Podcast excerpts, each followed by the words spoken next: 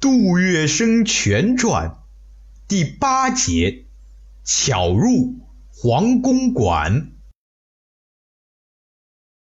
黄金荣三个字，当时的上海滩呢，早已如雷贯耳了。在小白象人的心目中啊，一方面畏之如虎，一方面又忠心仰慕。法国巡捕房里的这位华探头目啊。是才势绝众，八面威风，高高在上，几不可攀的。但杜月笙硬是同黄正义去求见了他。同福里呀，距离民国路不远，一排两层楼的弄堂房子，里面住的都是法租界里叫得响的人物。杜月笙不知几次走过弄堂门口啊，他总是远远的探望两眼。从来不敢越雷池半步。他曾眺望同福里附近，那里人来车往，门庭若市。而那些进进出出的人呢，谁不是挺胸凸肚、趾高气扬啊？他们出手大方，醉生梦死啊！杜月笙望着里面，羡慕不已。他多么希望自己能进去啊！但他担心自己不行。可黄正义却给了他很大的一个鼓励。杜月笙大喜过望啊，回家和袁山宝一合计，准备前往黄公馆。我们的同参兄弟冯祥生。杜月笙出门时，袁山宝叮嘱他说：“不也在黄公馆厨房里吗？你进了黄公馆以后啊，可以去找他，都是自家兄弟，他以后一定会照应你的。”杜月笙点了点头。这出了弄堂口啊，两位好朋友分手的时候，杜月笙特地停下来，郑重地说：“我这次进皇公馆，不管老板叫我做啥，我必须尽心尽力把事情做好。所以，或许有段时间我不能出来探望你了。我们个人做个人的事儿。”袁山宝欣慰地鼓励他说。等你有空的时候，我们再见。到了和黄正义约定的地点，见了面，略谈两句，杜月笙便跟着黄正义前往同福里。杜月笙永远记得，那是下午四点多钟，天气晴朗，他一路上是心情欢畅，喜气洋洋的，一直想放声狂歌。沿途黄正义对他说了许多，他总是答应的。但一句也没有听进去。眼看着同府里弄堂的大门就近在眼前了，杜月笙的心情啊，却突然的紧张起来了。他想，等会儿见到了黄金荣，他说此人不行，岂不是麻烦了？紧张中啊，杜月笙随着黄正义一同进了同府里的总门，在弄堂口的过街楼下。在弄堂口过街楼下，一条长长的红木板凳上，板凳上坐着五六个彪形大汉，穿着一身的黑云紫纱褂，微微的掀起袖口啊，手臂上的刺青是隐隐可见的。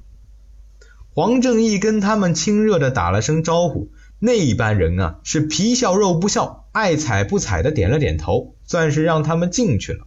穿过过街楼后啊，这黄正义。对杜月笙咬了咬耳朵，他说：“他们都是黄老板的保镖，在弄堂口随时等候差遣。一旦老板要出去啊，他们统统得跟上。”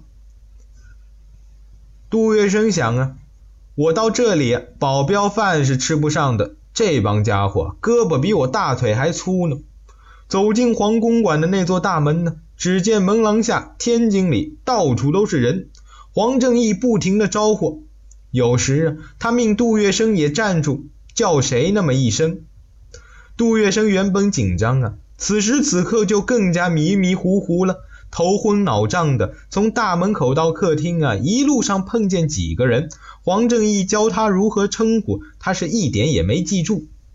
许多年后回忆时，他常常笑自己当时太小家子气了。黄公馆的客厅啊，布置的是中西合璧，百彩纷呈呢。红木炕几垫着大红呢毡的，紫杉木的八仙桌与靠背椅呀，覆盖着鱼虫花器的绣香围披，波斯的地毯上面放着紫红纱绒沙发呢。四面墙壁层层叠叠的挂满了名家的字画、楹联妯娌呀。王石谷的大幅山水和西洋裸女横陈图遥遥相对，几张洋文奖状高高悬挂在何绍基的凭条之上。正当中啊，是一幅关公读春秋的彩色巨画，画上人物如同真人大小，是栩栩如生。两旁悬挂着一幅泥金绣字的长联，上书“赤面秉赤心，骑赤兔追风”。驱驰时无望易怠，青灯照青石，长青龙偃月，隐微处不愧青天呢。哎，老板！黄正义走到一张方桌前，朗声道：“我介绍个小伙子给你。”哦，一个方头大耳、嘴巴阔长的矮胖子应了一声。转过脸来，目光是越过黄正义的肩头啊，落在了杜月笙的脸上。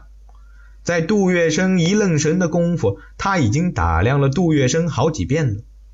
杜月笙突然感觉到黄金荣正在用眼睛盯着自己的脸看呢，他不敢抬头啊，只是觉得自己的脸上的皮肤啊，好像烧着了似的，被黄金荣目光紧紧盯着，生疼呢。杜月笙一阵头皮发麻呀，站在那里一动也不敢动，后背是一个劲儿的冒着凉气。黄金荣看了一会儿啊，缓缓的说道：“蛮好。”杜月笙心里的石头终于落地了，脸上不由得露出笑容。阿拉叫啥子名字啊？黄金荣和颜悦色的问道。此时的杜月笙啊，已经镇定下来了。见到黄金荣和蔼可亲，是胆量陡增。小的姓杜，土木杜，明月生，月亮的月，学生的生。月生呢，是杜月笙的乳名，也是他发迹前用了很多年的名字。后来他平步青云呢，才有章太炎为其另提的雅号。杜月笙啊，在黄金荣面前通报姓名。黄金荣一听啊，当即哈哈大笑，向在座的几位客人说：“哎呀，真是奇怪啊！来帮我忙的这班小朋友，怎么个个都叫生啊？徐州有个徐福生，帮我开老天宫戏院，前面还有个顾长生，厨房里呀还有个苏州人啊，叫马祥生。”主客谈笑风生啊，一世盎然。杜月笙神态自若，心中有说不出的欢喜呀。无意间呢，往桌子上这么一望，哎，他的眼睛立刻瞪得滚圆呢。怎么像黄老板这样的大佬，也和自己一样啊，赌挖花纸牌呢？后来杜月笙就知道了，黄金荣是终生好赌啊。五六十年间从来没断过，在牌桌上谈了这么一阵子，黄金荣的随和和轻松啊，使杜月笙如沐春风。杜月笙觉得黄金荣身上有一种无形的力量，牢牢的吸引着他，让他能为他去肝脑涂地。趁着黄金荣在摸纸牌，杜月笙仔细的打量了一下这位大老板，他大概比自己矮了半个头，尖霞块并不是太大。因此啊，显得那颗胖胖的大脑袋和他身材是颇不相称，但是那一对大眼睛却时不时露出个凶光来。黄正义唯恐吵扰黄金荣的赌性，此时啊，应该见好就收。于是呢，他提出了告辞。黄金荣似笑非笑啊，眼睛望着杜月笙，说：“这马祥生你认得吧？”杜月笙道。是，你去找他？黄金荣一挥手啊，你就跟他一道住吧。杜月笙立刻鞠了一躬，道了声谢，跟着黄正义呀，就走出了黄公馆的客厅。开始啊，黄金荣只把杜月笙当做一个普通的伙计来使唤，在自己上茶楼、进戏院去沐浴的时候，让他跟着在身边拎拎包皮。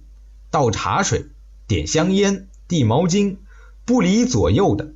杜月笙倒没有什么怨言，样样做得小心。时间久了，杜月笙凭借自己的鬼点子，再加上自己的小甜嘴，使黄麻皮开始注意这个小瘪三了，把杜月笙留在身边呢，并叫他到厨房边的灶坡间去住。此时啊，杜月笙成了黄金荣的随从，黄金荣每天早晨。都要到他所在的聚宝茶馆，以喝早茶为名啊，包揽官司，调解纠纷。杜月笙是总是帮着拿大衣、皮包，随时呢侍奉身旁啊。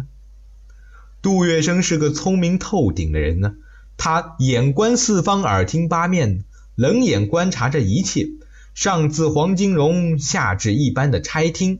每个人的生活习惯呢，脾气性格，他都能尽可能的揣摩测度，然后啊，牢牢的记在心中，作为他应对接触的准绳。